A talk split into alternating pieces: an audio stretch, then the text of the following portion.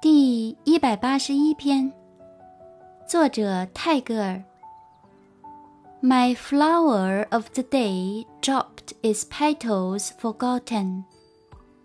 In the evening, it ripens into a golden fruit of memory.